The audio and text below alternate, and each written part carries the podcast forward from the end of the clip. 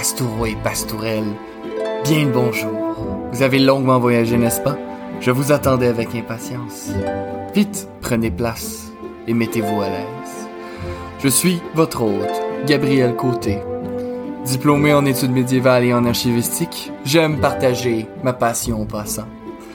Je vous propose aujourd'hui de faire un saut dans le temps, de revoir le Moyen Âge à travers une loupe moderne, une loupe plus féministe, et surtout de faire justice à cette période si magnifique.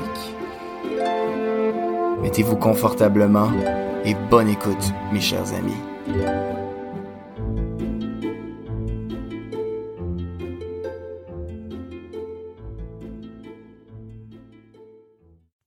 Pastourelles et pastoureaux, bien le bonjour et bienvenue à l'épisode 38 de Ad Medievum Aeternum. C'est votre Gabriel et ça me fait extrêmement plaisir de vous avoir avec moi aujourd'hui, mes chers amis, parce qu'aujourd'hui, mes chers amis, on a un épisode extrêmement spécial.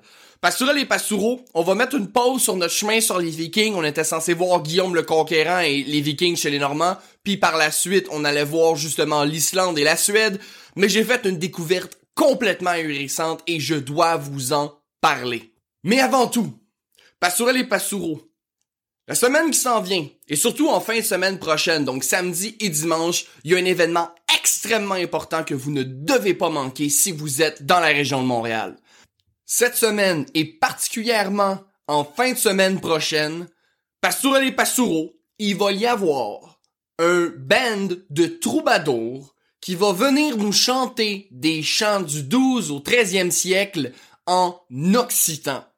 Vous l'aurez compris, Pastourel et Pastoureaux, à Montréal, ici, on va avoir un show médiéval durant la semaine prochaine et surtout en fin de semaine prochaine. Et vous l'aurez compris, ils ne le savent pas, mais je suis déjà leur plus grande groupie. Quand j'ai entendu, en fait, c'est ma douce qui m'a envoyé la nouvelle, j'étais comme un enfant à Noël, j'étais fou fou fou. C'est tellement incroyable qu'on ait ça ici à Montréal et sachez-le, oui, on a des événements à Montréal, à Québec, en fait, sur le Moyen-Âge. J'ai une grande passion au Québec pour le Moyen-Âge, même si on l'a pas directement vécu. On a les salons de la passion médiévale, les médiévales à Naudière, etc. Il y a plein d'événements qui se passent ici au Québec. Mais vous l'aurez compris, à mon avis, il y en a pas assez. Tous les jours devraient être une journée médiévale pour moi. Mais c'est c'est absolument phénoménal qu'on ait une représentation du passé et tout ça c'est possible grâce aux Réverdis de Montréal qui vont en fait les Réverdis Montréal pardonnez-moi qui vont nous présenter ceci durant le cours de la semaine et comme je le mentionnais la fin de semaine prochaine. Pastourel et Pastoureau, le lien pour leur page Facebook et leur page officielle va se trouver dans la description de cet épisode et je vous y invite fortement. Moi, pour vous donner une idée, j'y vais samedi. Et en plus, non seulement je vais à la représentation du samedi, mais également après, il y a un banquet médiéval avec de la nourriture médiévale. Pastourel et Pastoureau, une magnifique fin de semaine qui s'en vient. J'ai tellement hâte. Et je veux prendre un petit instant, juste remercier les Réverdis Montréal. Merci de faire ce que vous faites. Merci de réanimer la flamme du Moyen Âge. Merci de faire vivre le Moyen Âge à travers notre histoire. Ça va être un voyage incroyable et je vous encourage, pardonnez-moi tous et fortement à y aller. Car lire le Moyen Âge, c'est extrêmement intéressant, mais sachez-le, c'est très rare les moments où on peut le vivre et la musique est une des meilleures façons de se mettre dans la peau de quelqu'un qui vivait au 12 et 13e siècle et qui entendait et qui dansait sur ses chansons. Maintenant, Pastourel et Pastoureau, je ne peux plus me contenir, je dois vous parler de la nouvelle d'aujourd'hui. Et Pastoureau, en me promenant sur le Rune Blog, le blog des runes de l'université d'Uppsala en Suède, oui, je, traîne là, vous le savez. Et en passant, si vous vous intéressez aux runes, c'est probablement la référence. En fait, l'université d'Uppsala est spécialisée dans l'étude des runes. Donc, ben pas juste dans ça, là, mais le, département de runologie est très euh, prestigieux en Uppsala. Et Pastourel et Pastoureau, grâce au Rune Blog, j'ai découvert qu'il y a une Bible qui s'appelle le Nia Testamenti, qui a été écrit en 1526, qui possède une, une particularité absolument incroyable. Et là, vous allez me dire, en 1526. Mais là, Passour et les Passoureaux, vous allez me dire, un instant, Gabriel. L'ouvrage qu'on va étudier aujourd'hui est en 1526. Mais quand est-ce qu'il se termine le Moyen Âge déjà? En fait, c'est un excellent point que vous amenez, Pastourel et Pastoureau.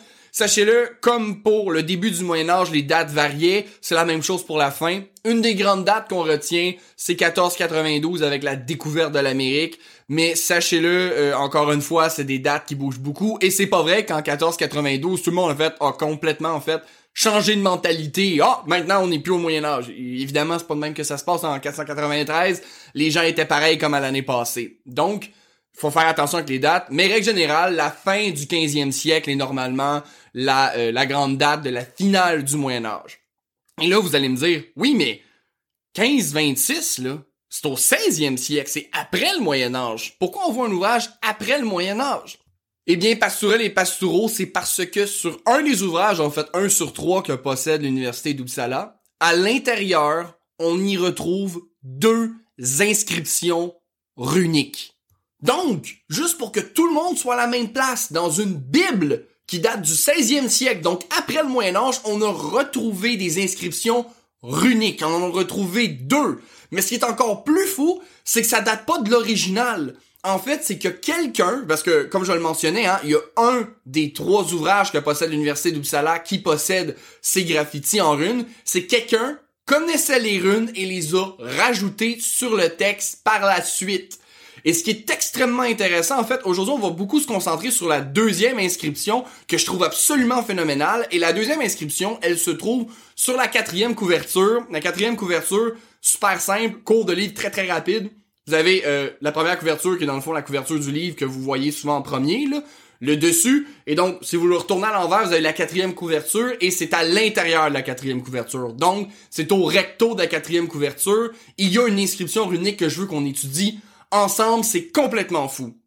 Le Nya Testamenti, comme le mentionne justement le Runblog, c'était un ouvrage, en fait une Bible suédoise, vous l'aurez compris, qui était extrêmement populaire, sinon le plus populaire de son époque. En fait, il était imprimé jusqu'à 167 fois par année. Faut comprendre, pour nous, ça peut sembler boboche, mais euh, pour l'invention de l'imprimerie, c'est absolument génial. Ça va beaucoup plus vite que les scribes et c'est toujours très dispendieux un livre. Donc, euh, veut, pas, ça démontre une grande diffusion et justement une grande popularité. Donc, c'est ça que je trouve ça extrêmement intéressant dans un premier temps. C'est sûr que ça aurait été très impressionnant que ça se retrouve euh, dans l'imprimerie, hein, donc dans tous les ouvrages qui auraient été publiés aient eu cette inscription unique. Mais il y a quelque chose que je trouve encore plus intéressant, et ça, Pastoureux les Pastoureaux, c'est un peu le bonheur des archives. La raison pourquoi j'ai choisi ma profession, c'est qu'il y a quelqu'un au 16e siècle qui a pris la Bible puis qui a fait des graffitis en runes dedans. Et ça rend le tout tellement spécial. Parce que ça veut dire qu'au 16e siècle, bien évidemment, quelqu'un connaissait les runes. Et là, je dis les runes, quelles runes? Parce qu'on l'a vu ensemble, Pastourel et Pastoureau, il y a plusieurs alphabets. Et il y a bien évidemment l'ancien futar, qui était la première forme de rune qu'on a découvert aujourd'hui, qui était parlé, utilisé, en fait, écrit, pardonnez-moi, pas parlé, mais utilisé par euh, les tribus proto-germaniques. On a également les runes qu'on appelle le jeune futarque, qui est dans le fond les runes que les vikings utilisaient. Et ce qu'on a devant nous maintenant, semble être des runes médiévales. Et je dis semble, mais c'est à 95% sûr. La raison, en fait, c'est que le blog le spécifie pas particulièrement. Ils disent pas que c'est des runes médiévales, mais à l'époque, c'était les runes qui étaient utilisées. Parce que dans le fond, faire un cours très rapide, les runes médiévales vont s'instaurer un peu dans un, je veux pas dire un contexte patriotique, mais presque. Dans le fond, c'est que au Moyen Âge, bien évidemment, ce qui va arriver, c'est que ben, la chrétienté va prendre de l'ampleur. On a commencé à voir là, beaucoup de Danois qui se convertissent, les Norvégiens, ça a été plus difficile, mais ils vont finir également par se convertir, et ainsi de suite. Mais dans l'optique de garder un certain héritage euh, de leur passé, ils vont vouloir faire en sorte que les runes s'utilisent dans le latin. Il faut comprendre que les runes vikings contiennent, euh, contiennent pardonnez-moi, 16 caractères. Ce qui leur rend pas super pratique pour le, traduire au latin.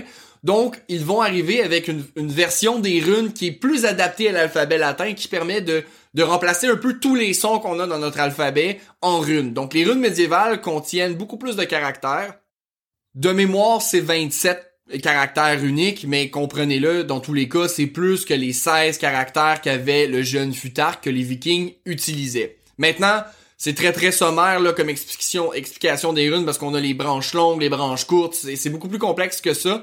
Mais les runes médiévales, vous le comprendrez, c'est dans un désir de faire survivre les runes dans la chrétienté et on l'a adapté un peu plus à l'alphabet latin pour être en mesure de s'en servir. D'ailleurs, c'est un phénomène qu'on observe surtout en Suède, la, continuation des runes, mais sachez-le, il n'y a pas que la Suède justement qui gardait euh, un certain attachement pour les runes. D'ailleurs, comme le mentionne Sven Jansson, en fait, dans une église, on retrouve une inscription qui date du 16e siècle qui dit que le, en fait, le prêtre de la paroisse devrait savoir comment écrire les runes et comment les lire. Donc, ça nous donne déjà une idée qu'en fait, en Suède, les runes sont quand même bien utilisées, et là, ça rend soudainement l'inscription beaucoup moins farfelue on se rend compte que dans le fond, les runes, même si on a l'impression que c'est une histoire du passé après les Vikings, sont souvent associées aux Vikings, et eh bien dans la culture scandinave, elles survivent, particulièrement en Suède, très longtemps. Et là, ça rend un peu justement, c'est ça, l'inscription. Ben là, on se dit, ben là, attends, on est au 16e siècle. Au 16e siècle, on encourage encore les gens à écrire en runes. Est-ce que c'est tant impressionnant? C'est quand même impressionnant, en fait, pour ce qui, qui, a été écrit, justement, sur euh, le recto de la quatrième couverture. Pastoral et Pastoureau. J'avais essayé de faire une traduction moi-même du premier coup et j'ai juste eu le dernier mot. En fait, il y a deux mots, donc c'est 50%, je passe pas. Mais euh, dans le fond, j'ai réussi à euh, décrire la, deuxième séquence de mots qui disait fader, qui est très facile, qui veut dire père. Et là, l'autre où je me suis un peu pété la marboulette, ça disait Immelske. Je l'ai dit lentement, ben je sais pas me planter, là, mais Immelske fader. Donc l'ensemble, les deux mots ensemble, Immelske fader. Qu'est-ce que ça veut dire? Eh bien, ça veut dire le Père du paradis, le Père des cieux, en fait. Pastourel et Pastoureau, c'est là que les choses deviennent extrêmement intéressantes. Sig Fader, le Père de la victoire. Val Fader, le Père des vaincus. Al Fader, le Père de tout. Sont tous des termes qui réfèrent à Odin. Donc, dans cet ouvrage, dans cette Bible, quelqu'un a converti, en fait, a transposé avec des runes une ancienne appellation, une forme d'appellation qu'on utilisait pour Odin pour le tourner vers le Christ. Et c'est extrêmement intéressant parce que ça montre que les vieilles habitudes ne se perdent jamais. On a une vieille construction morphologique qui était utilisée pour parler d'Odin. Sachez-le, Odin a énormément de noms. Et par la suite, on le transpose dans le christianisme et on réutilise la même construction morphologique pour parler du Dieu chrétien, du Christ, ainsi de suite. Et c'est complètement fou, parce que ça l'a survécu jusqu'au 16e siècle. Et ça, Pastourel et Pastoureau, non seulement c'est un des grands bonheurs du Moyen Âge, mais ça, c'est un cadeau des archives. Parce que c'est des petits détails comme ça. L'histoire, je recommence cette phrase au complet. Je m'en vais sur plein de directions. On va se calmer, on va aller dans une. Je m'excuse, la passion prend le dessus. Dans un premier temps, c'est extrêmement intéressant parce que ça montre justement, non seulement comme on vient de le voir, que les runes étaient encore utilisées, et que le Moyen Âge survit après sa date. Après 1492, le Moyen Âge n'a pas disparu, et que même d'anciennes conceptions qui ont été longtemps présentes dans euh, l'histoire scandinave persistent au 16e siècle, entre autres avec l'espèce de jeu morphologique avec l'appellation d'Odin. Mais ce que je trouve extrêmement intéressant, mon pastourel et pastoureau, c'est justement le pouvoir des archives. Le métier d'archiviste est très méconnu et pourtant, je vous le dis, c'est le plus beau métier du monde. Dès mon premier cours en archivistique, je savais que j'étais à la bonne place. Et maintenant, ça va faire deux ans que je travaille dans le monde des archives. J'ai commencé ma, carrière en tant qu'archiviste et je le sais que j'ai choisi la bonne chose. Chaque matin, je me lève et j'ai hâte d'aller travailler parce que les archives ont cette espèce de rapport d'intimité. la situation, pardonnez-moi, qu'on a eue aujourd'hui, c'est l'histoire d'un livre d'une Bible 16e siècle qui est tombé dans les mains de quelqu'un qui savait écrire les runes et qui a décidé de faire un graffiti sur les runes. Euh, pas sur les runes, pardonnez-moi, en runes sur le Christ, pardonnez-moi. Et ce qui est intéressant avec ça, c'est que là, ça nous revient dans les mains. Hein. Puis dans toutes les autres Bibles, ben là, on, les a peut-être pas toutes, là, peut-être qu'il y a d'autres inscriptions runiques ailleurs, mais sur les trois Bibles qu'on a, il y en a une qui possède cette particularité-là de graffiti. Si cet ouvrage-là aurait été perdu, pour x, y raison, on l'aurait jamais su. Mais pourtant, on a d'autres ouvrages qui disent exactement la même chose que le livre, donc on n'aurait pas perdu le contenu du livre. Mais juste parce que quelqu'un au 16e siècle a décidé de faire une appellation, en fait une inscription runique en faisant l'appellation du Christ à travers une morphologie qui était utilisée pour parler d'Odin, on est capable d'arriver à cette discussion et de se dire, hey, attends une minute, c'est complètement fou. Il y a quelqu'un qui parle du Christ exactement dans les mêmes termes à peu près qu'on parlait d'Odin. Est-ce que, est-ce qu'il survie de, de, de, ces anciens savoirs-là? Est-ce que ça survit euh, pas juste dans les ouvrages? Là? Souvent, on parle des sagas qui sont des livres écrits et justement, ça a été écrit après les Vikings, souvent 200 ans après. Donc, ça s'est perdu, les gens sont plus trop sûrs. Mais est-ce qu'il y a certaines parties de leur culture qui a survécu jusque-là? Et en fait, on le voit ensemble dans le podcast que les, les, vieilles habitudes se perdent difficilement, donc probablement que oui, mais c'est extrêmement intéressant de s'en rendre compte et se dire, aïe aïe, littéralement une vieille morphologie du monde viking, et même avant le monde viking, a survécu jusqu'à aujourd'hui et réutilisé, remanié pour parler du dieu chrétien. Et ça, c'est grâce au pouvoir des archives, c'est grâce à ce petit graffiti. Je vous donne un exemple complètement euh, par rapport. J'ai travaillé, j'ai fait mon stage chez Exporail. D'ailleurs, si vous avez une chance, allez-y. Si vous allez à Saint-Constance, à Rive-Sud, c'est le plus grand euh, musée, euh, en fait, le plus grand exposé ferroviaire du Canada. Et j'ai eu la grande chance de travailler dans ces archives-là. C'était hyper intéressant. Il y avait plein de petits détails dans les archives qu'on retrouve qui sont complètement fous. Je vais vous donner une idée. Euh, J'avais une de mes collègues, justement, qui travaillait, Geneviève, qui euh, avait trouvé en fait un, bout de papier dans les archives. Là, je me souviens plus ces archives de qui qu'elle travaillait, mais d'une personnalité importante dans le monde ferroviaire. De toute façon, son nom n'a pas d'importance. Mais l'inscription qu'elle avait sur sa petite taille de papier, on était incapable de la lire. C'était des symboles qu'on comprenait pas. Et c'est là que Geneviève s'est posé la question, hey, est-ce que ça pourrait être de l'inou? Et là, on s'est tous regardé à Uri et on s'est dit, hein?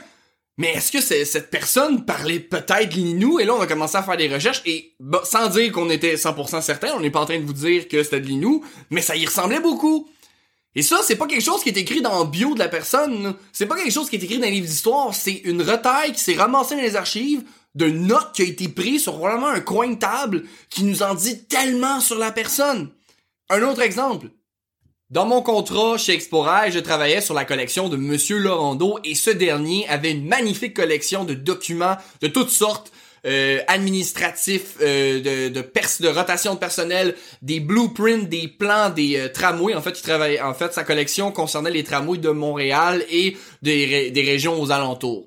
Et c'était extrêmement intéressant parce que je connaissais pas du tout le monde des tramways et j'ai été capable de le découvrir sous tous ses angles et jusqu'à ce qu'il va aller fonder la, la, STM maintenant à Montréal, qui est le système de réseau de métro, d'autobus de l'île de Montréal. Et ce qui est extrêmement intéressant, c'est qu'à un moment donné, je disais un article du journal, je me souviens plus c'était de quelle année, mais ça débattait justement est-ce que les femmes peuvent conduire un tramway? Et l'argument qui était donné pour dire que non, c'est que ça disait une femme n'est pas capable de se lever tôt le matin, marcher dans le froid et dans la slotch. Dans la slotch, euh, pour ça pour nos amis européens, c'est quand la neige est un mélange entre l'eau et la glace. Là. Je peux pas donner un meilleur exemple, mais dans de la neige, euh, elle peut pas marcher dans la neige, le froid du matin et de conduire.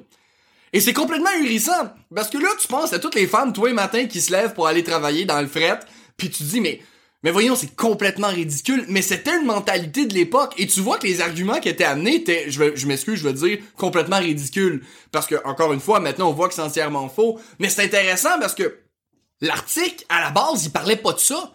L'article, en fait, mentionnait justement les nouveaux modèles de tramway, les, avancements dans le domaine ferroviaire, etc. Mais que entre les lignes de, de cet ouvrage-là, j'étais capable de voir qu'il y avait un débat sur est-ce que les femmes peuvent conduire des tramways. Et ça, c'est pas quelque chose qu'on voit nécessairement. Tu sais, si vous lisez un livre d'histoire sur, je sais pas, l'histoire des bateaux euh, à vapeur euh, qui ont traversé l'Atlantique, je sais pas, là, ben, vous allez avoir des, données spécifiques, des types de, bateaux, etc.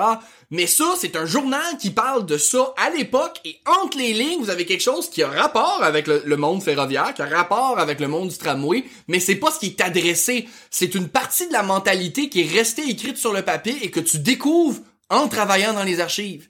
Et c'est ça qui est absolument phénoménal. Je vais terminer sur un dernier exemple. À un moment donné, j'étais tombé sur des rapports. Des rapports, ok, les rapports de température à Montréal.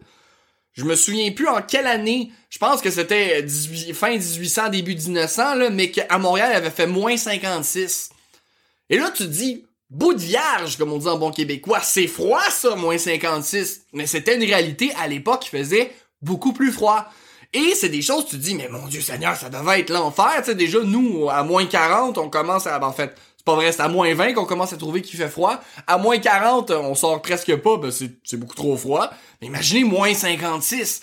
C'est complètement ridicule et ça monte, tu sais. C'est juste une donnée, là. C'est quelqu'un qui, à un moment donné, a décidé de mettre en note les températures du jour. Et là, tu prends l'archive et tu fais, ah! Moins 56, pour vrai?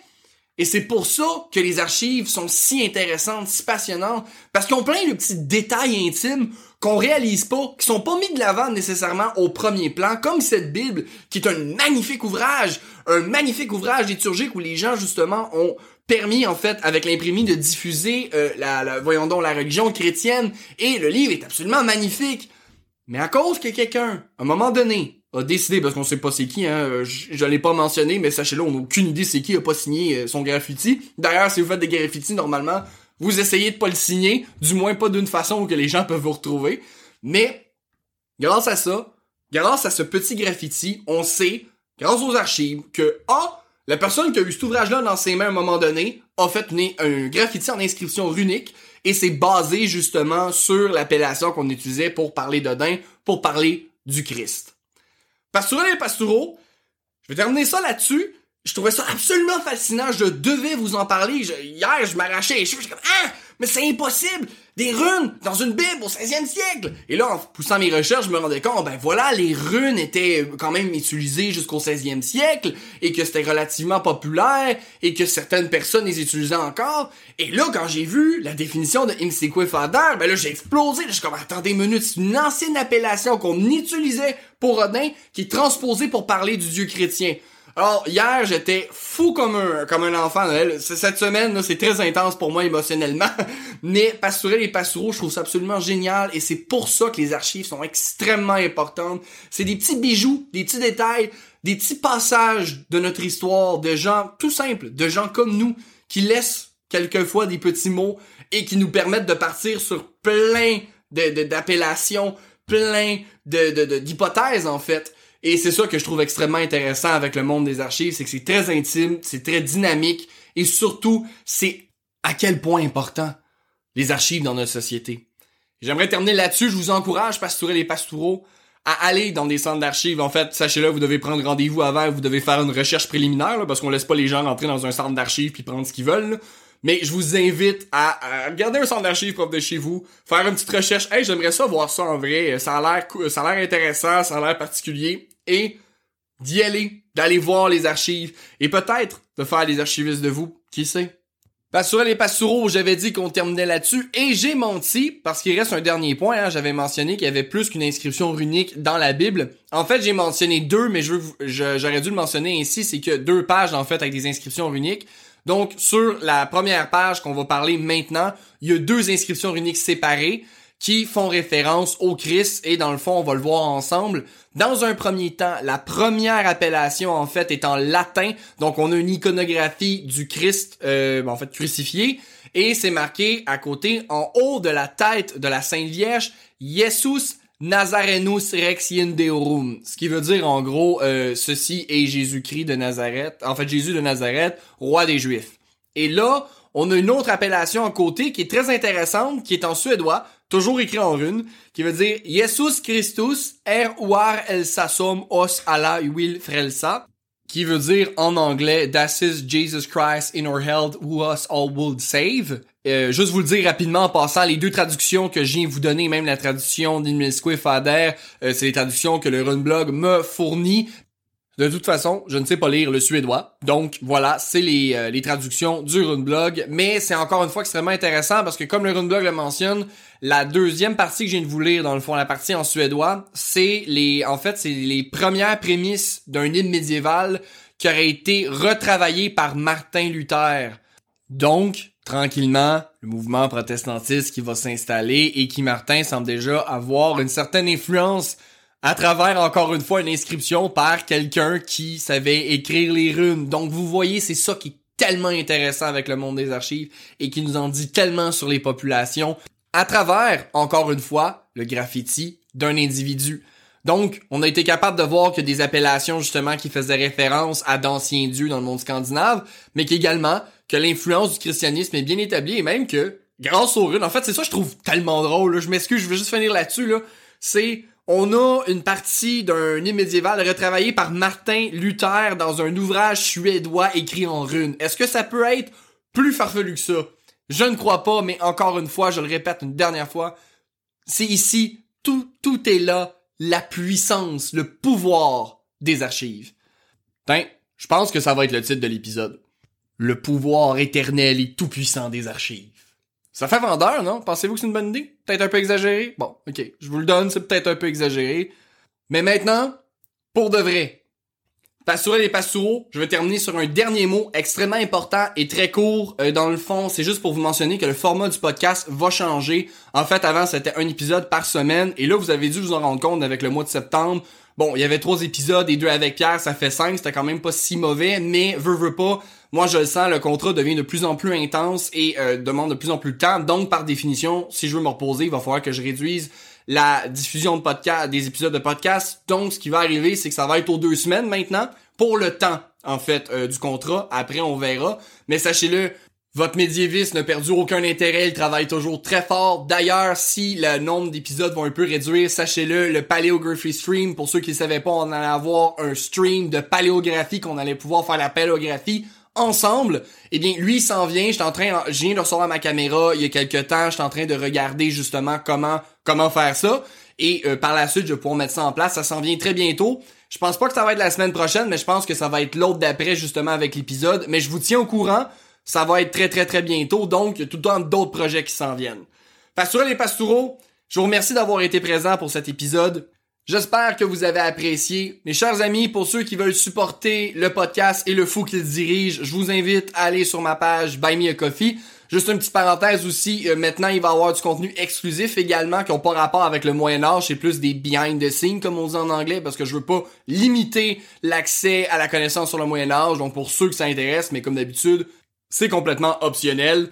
Et pas sur les Pastoureaux, mon vrai plaisir, c'est de vous avoir avec moi pour parler de Moyen-Âge. Ça me fait extrêmement plaisir. Je veux vous remercier une dernière fois.